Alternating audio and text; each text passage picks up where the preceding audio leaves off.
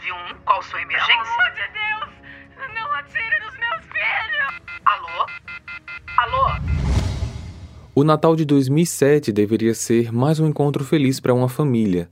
Contudo, seis membros foram pegos de surpresa pela atitude fria e calculada de dois outros membros da mesma família. O caso de hoje vai falar do terrível Natal da família Anderson. Olá, misteriosos! Eu sou Fábio Carvalho e esse é o projeto Arquivo Mistério, um podcast que eu tento ao máximo produzir ele de um jeito que faça você se envolver na narrativa. E para isso, eu conto com a participação de diversas pessoas, principalmente na simulação das vozes dos personagens. Siga a gente na plataforma de streaming em que você está nos escutando agora para receber notificação sempre que um novo episódio for lançado. Para ver as fotos do caso de hoje, basta seguir a gente no Instagram, arroba Arquivo Mistério. Recados dados, vamos para o caso de hoje.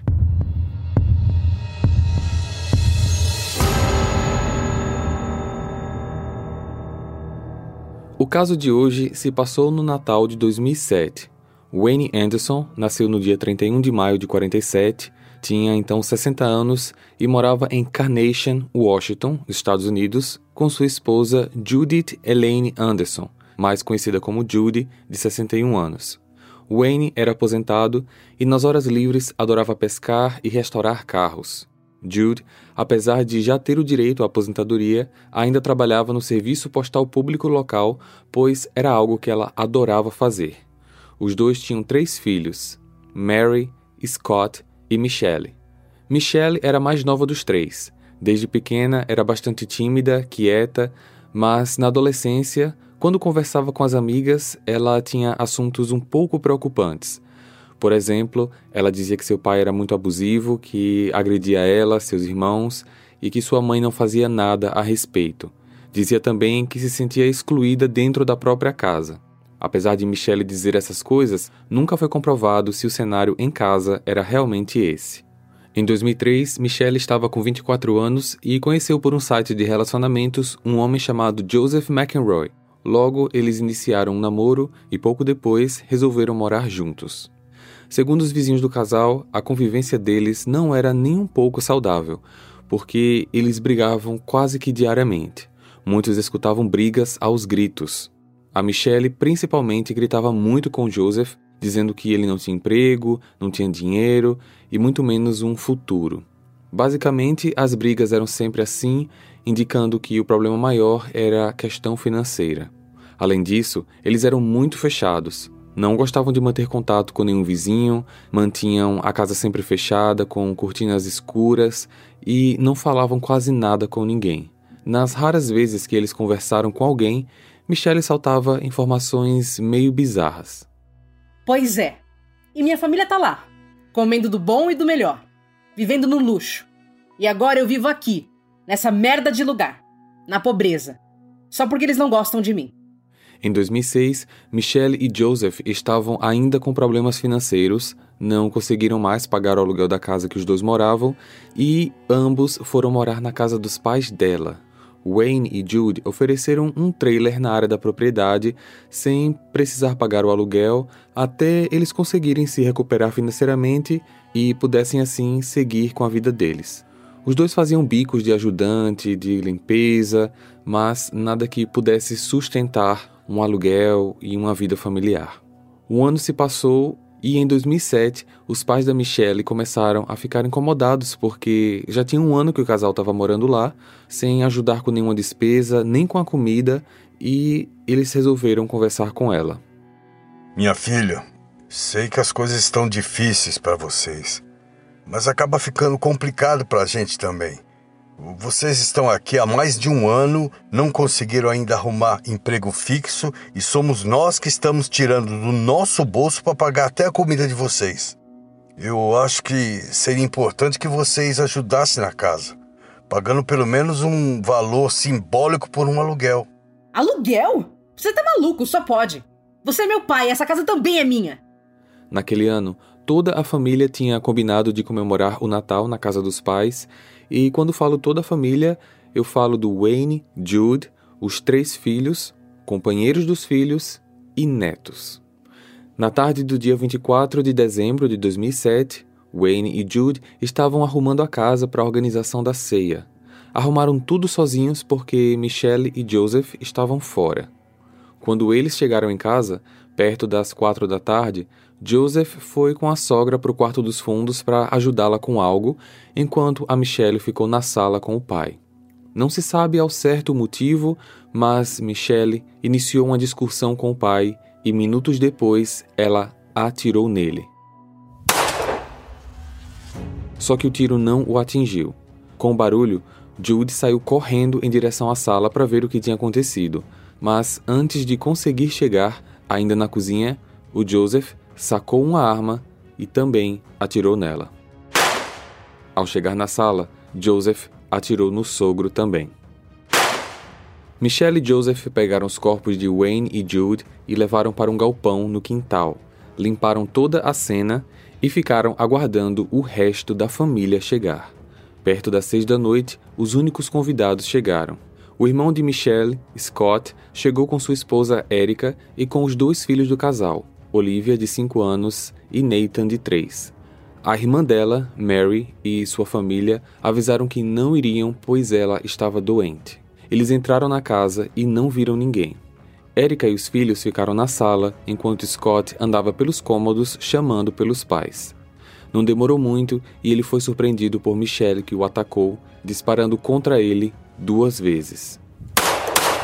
Ao ouvir os tiros, Erika pegou rápido o telefone e ligou para a polícia. 91, qual sua emergência? Pelo amor de Deus! Não atire nos meus filhos! Alô? Alô? Joseph tinha retirado o telefone das mãos da cunhada, tirado a bateria e jogado o aparelho na parede. Após isso, ele atirou nela duas vezes. Logo depois, Michelle apareceu na sala. Atira nos meninos! Agora! Após o crime, eles foram embora do local e trancaram o portão da entrada principal. A polícia chegou a passar no local por causa da ligação, mas, acreditem ou não, ninguém respondeu ao chamado deles do lado de fora e, como estava tudo quieto, os policiais foram embora. Dois dias depois, 26 de dezembro, a família Anderson deveria voltar às suas atividades. Então, quando a Jude não apareceu no trabalho, uma amiga dela chamada Linda Thiel achou estranho porque não era comum Judy faltar, ainda mais sem avisar. Ela então ligou para a casa da amiga, mas ninguém atendia. No fim do expediente, Linda resolveu ir na casa dela. Ao chegar no local, ela também encontrou o portão fechado, mas não quis ficar do lado de fora. Diferente dos policiais, ela entrou. Ao chegar na casa, ela tocou a campainha, mas não foi atendida. Se aproximou mais, percebeu que a porta estava destrancada e resolveu entrar. Assim que abriu, Linda se deparou com os corpos de Scott, Erika e Nathan caídos no chão da sala. Apavorada, ela ligou para a polícia. Teve um assassinato aqui. Tem três pessoas mortas que, que eu vi agora.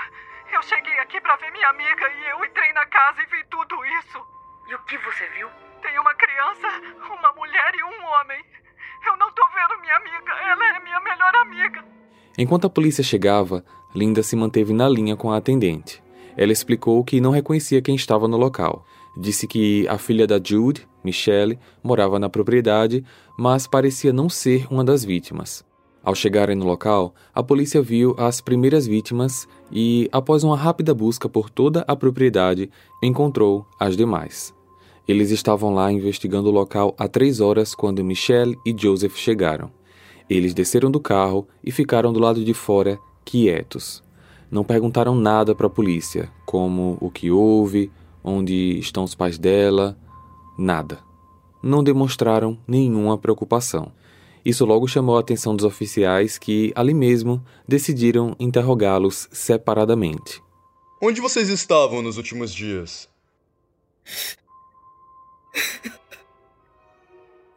que merda que eu fiz! é tudo culpa minha! Eu sou um monstro! Michelle não enrolou e confessou tudo. O policial chegou a perguntar qual a necessidade de fazer isso com a família inteira. Ela disse estar cansada de todo mundo passar por cima dela, que o irmão devia a ela 40 mil dólares, que sempre que esse assunto surgia nas conversas da família, seus pais defendiam o Scott e que, em contrapartida, exigiam que ela pagasse o aluguel do trailer. Isso fazia ela se sentir excluída e não amada pela família. Já em relação aos sobrinhos, ela deu a justificativa de que eles estariam tão traumatizados com o que viram que seria melhor acabar com eles também confessou que planejou isso por cerca de duas semanas e que pediu ajuda ao namorado. Os investigadores não conseguiram confirmar se essa dívida entre os irmãos realmente existia, mas eles constataram que o motivo do crime foi realmente algo relacionado à ganância financeira, tendo em vista que em seu depoimento, Michelle disse a palavra dinheiro cerca de 35 vezes. Ambos ficaram presos sob a acusação de crime premeditado e seis homicídios. Mesmo com todas as evidências e a confissão do casal, o julgamento demorou bastante para acontecer. O do Joseph aconteceu primeiro em 2015 e o da Michelle em 2016. No dia 25 de janeiro de 2015, Joseph, em seu longo depoimento, apresentava comportamento incomum. Ele se tremia, chorava e se movia como se não tivesse controle de alguns movimentos. Muitos o qualificaram como desequilibrado. Ele disse que por todos esses anos vinha fazendo tratamento psicológico e tomando diversos remédios antidepressivos. Quando perguntado sobre o momento do crime, ele teve uma crise e não conseguiu concluir o depoimento. Eu entrei e. Uh, peguei a Jude primeiro, coloquei um saco por cima porque eu não conseguia olhar para aquilo. Eu Vi aquele olhar vazio de que ela estava.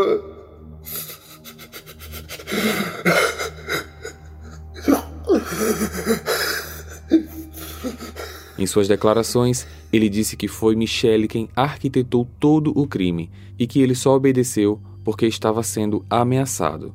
A defesa alegava que Michelle tinha o manipulado já sabendo dos seus possíveis problemas mentais. Porém, ele e seus advogados não conseguiram convencer o júri e no dia 13 de maio de 2015, Joseph foi condenado à prisão perpétua sem a possibilidade de liberdade condicional. Um ano depois, no dia 15 de janeiro de 2016, foi a audiência de Michelle. Ela já tinha declarado várias vezes que queria a mais severa das punições, que seria a pena de morte. No dia 26 de abril de 2016, ela recebeu a mesma sentença do Joseph: prisão perpétua, sem direito à liberdade condicional. Um Natal, um momento de celebração, união, alegrias e também perdões, acabou sendo utilizado por uma psicopata como o melhor dia para, em questão de horas, acabar com três gerações de uma única vez. Sua irmã Mary que estava doente naquele Natal e não pôde ir ao encontro, não comenta publicamente sobre o assunto. Apenas declarou uma única vez que se sente aliviada que os responsáveis ficarão atrás das grades para sempre. Compartilhe esse episódio com seus amigos para ajudar no crescimento do canal. Para ver as fotos desse caso, basta seguir a gente no Instagram, arroba Arquivo Mistério, ou o nosso canal lá no YouTube. Eu vejo vocês então no próximo caso. Combinado? Até lá! Oi, gente, aqui é a Marcela do Detetive do Sofá e eu quero convidar vocês para conhecerem o podcast. Já tem mais de 160 episódios sobre crimes e mistérios não solucionados. E se vocês não sabem por onde começar, eu indico os episódios da Madeleine McCann eu vou contar muita coisa que vocês não sabem sobre o caso da pessoa desaparecida mais famosa da história. Então não esqueçam de conferir o Detetive do Sofá.